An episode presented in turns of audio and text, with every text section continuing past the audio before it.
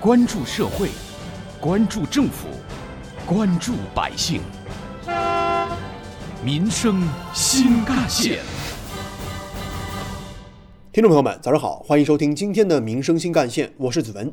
二零二零互联网之光博览会由国家互联网信息办公室、科学技术部、工业和信息化部、浙江省人民政府共同主办，由浙江省经济和信息化厅、浙江省互联网信息办公室、浙江省通信管理局、桐乡市人民政府等单位共同承办，由浙江省信息化发展中心、浙江省智慧城市促进会等单位共同协办。在近日举行的世界互联网大会互联网发展论坛新闻发布会上，国家互联网信息办公室副主任赵泽良、中共浙江省委常委、省委宣传部部长朱国贤、浙江省桐乡市委书记盛永军介绍了2020年世界互联网大会的有关情况。国家互联网信息办公室副主任赵泽良：世界互联网大会已经成功举办了六届了，国际社会高度关注。影响力与日俱增。今年以来，新冠肺炎疫情在全球蔓延，国际形势深刻变革。在这样的背景下，秉持网络空间命运共同体的理念，努力推动全球网络空间向更加包容、平衡、共赢的方向发展，显得尤为重要。基于这样的考虑，我们在变与不变中，积极探索世界互联网大会办会的新模式、新路径，多维、立体的展示推动互联网发展治理的中国方案、中国智慧和中国担当。赵泽良表示，与往年相比，今年的论坛有三方面的新变化：一是办会形式。有新倡议，我们取消了举办第七届世界互联网大会，改为以世界互联网大会组委会名义举办互联网发展论坛。二是论坛的规模有新的调整，论坛呈现小而精、新而和的崭新面貌。三是参会方式有新的设计。以线下加线上的形式开展各项活动，在乌镇设置实景的会场，无法到现场的嘉宾呢，可以通过线上来参与。而在积极应变、主动求变的同时呢，今年的互联网大会、互联网发展论坛也有很多不变的地方，比如整体上保持了互联网大会一贯的风格和精神：一是聚焦主题、深化合作；二是紧跟趋势。引领创建，三是凝心聚力推动合作。此外，论坛还将发布《世界互联网发展报告2020》和《中国互联网发展报告2020》蓝皮书，全面深入分析世界与中国互联网的发展态势，为全球互联网发展与治理提供思想借鉴和智力支撑。挖掘新闻真相，探究新闻本质，民生新干线。在今日举行的世界互联网大会互联网发展论坛新闻发布会上，中共浙江省委常委、省委宣传部长朱国贤表示，浙江是互联网大省、数字经济大省，浙江将通过承办世界互联网大会，充分发挥互联网引领时代潮流、造福人类进步、创造美好生活、赋能未来发展的重要窗口作用。得益于前六届世界互联网大会的积淀，世浙江数字经济势头强劲。为全省发展注入了澎湃动力。今年前三季度，浙江全省生产总值同比增长百分之二点三，实现了二季红、半年正、三季净。其中，数字经济核心产业增加值同比增长了百分之十四点四，成为全省经济增长的主引擎、转型升级的主动能、创业创新的主阵地。特别是面对新冠肺炎疫情。浙江宅经济引爆了云经济，前三季度全省电商实现了网络零售一万三千九百六十八亿元，同比增长了百分之十二点一；省内居民网络消费七千一百九十四元，同比增长了百分之九九点一；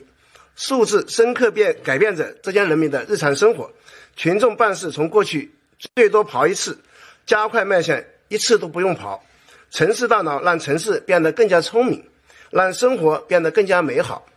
我们知道，浙江桐乡已经成为了世界互联网大会的永久举办地。其实，互联网在桐乡应对疫情方面也着实发挥了重要作用。浙江省桐乡市委书记盛永军，在今年桐乡应对疫情的同时啊，互联网在期间发生了不可替代的重要作用，使疫情防控和复工复产两手都要硬、两战都要赢，取得了重大的阶段性成果。这个得益于大会红利的释放，使桐乡智慧城市的建设水平得到了很大提升；得益于整体自治、为实为先理念的贯彻；得益于大会永久落户以后，广大干部群众对互联网思维方式的养成，让更丰富的互联网应用的场景得到推广，让最具创新动能的数字产业蓬勃兴起，让数字惠民得到更加彰显，在桐乡、在乌镇看得见互联网的未来，这样的目标真正实现。我们知道，每一年的互联网大会上，蓝皮书都是一项重要的成果，广受各方关注。那么，今年的蓝皮书有一些什么样的内容呢？与往年相比，又会有哪些创新的点呢？国家互联网信息办公室副主任赵泽良，在今年的将要发布的这个《世界互联网发展报告（二零二零）》中间啊，主要介绍了今年世界互联网发展的总体趋势，主要国家互联网发展的。主要状况，也对一些重集中展现全球互联网领域的新技术、新应用、新发展，展望世界互联网的发展趋势，重点介绍今年中国互联网发展取得的重要成就和新的进展，以及整个国民经济发展中提质增效这么一种作用。深刻诠释中国始终坚持构建和平、安全、开放、合作、有序的网络空间这么一个思路、理念、立场。进入二十一世纪以来，在网络与信息技术的推动之下，全球科技革命集群突破的态势愈发清晰。五 G 的应用、区块链、人工智能以及量子技术的新发展接踵而至，加之在新能源、基因编辑等多个领域的进步，人类社会正在被新科技爆发出的力量带入新的历史阶段。正如著名学家雷库兹威尔所说：“我们的未来不再是经历进化，而是经历爆炸。”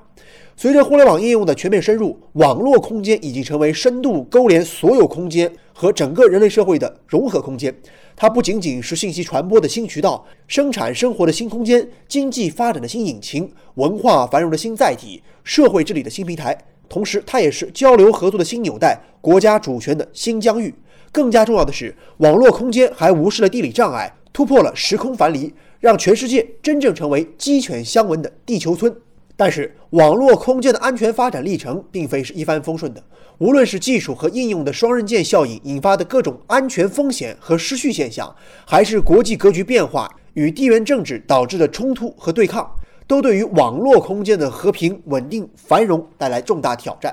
而正是在这样的历史关头，习近平总书记在第二届互联网大会上早就提出了推动构建网络命运空间共同体的构想。向国际社会全面阐述了中国关于互联网发展治理的理念和原则主张，以构建网络空间命运共同体为永恒主题的世界互联网大会顺应各方期待，在去年的第六届大会上，以组委会的名义发布了携手构建网络空间命运共同体等概念文件，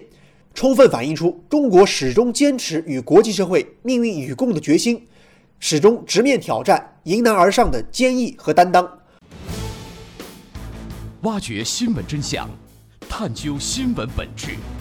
民生新干线。而作为世界互联网大会一加三架构的重要功能模块，二零二零年互联网之光博览会坚持以习近平新时代中国特色社会主义思想为指导，以数字赋能共创未来，携手构建网络空间命运共同体为主题，聚焦互联网发展新趋势和最新前沿技术动态，重点展示习近平总书记网络强国重要思想和构建网络空间命运共同体的丰富内涵，着力展示人工智能、云计算、大数据、区块链、五 G 等领域的数字新产品。新技术、新应用和新成果，彰显互联网引领发展的文明之光、未来之光和智慧之光。同时，与往届相比，2020互联网之光博览会更加精致，一百三十多家知名企业和机构展示了一批重磅的黑科技产品。二零二零互联网之光博览会也更加务实，一百余家数字经济企业和机构在线发布人才招聘需求，一千七百多个岗位虚位以待。同时，本届博览会也更加高效。通过全景的拍摄方式，突破了传统的空间限制，也实现了线上线下同步展示和传播。而在昨天下午的合作伙伴橙色云专场活动当中，包括中石油勘探发展研究院副总工程师刘和、浙江大学求是学者特聘教授谭建荣等在内的多位业界大咖也纷纷登台发言，就如今互联网行业背景、行业痛点、运作模式、成功案例等都做了分享。而在今天和明天的两天会期当中，又有哪些重点议程和亮点活动？本台记者将为您持续关注。好，感谢您收听今天的民生新干线，我是子文，下期节目我们再见。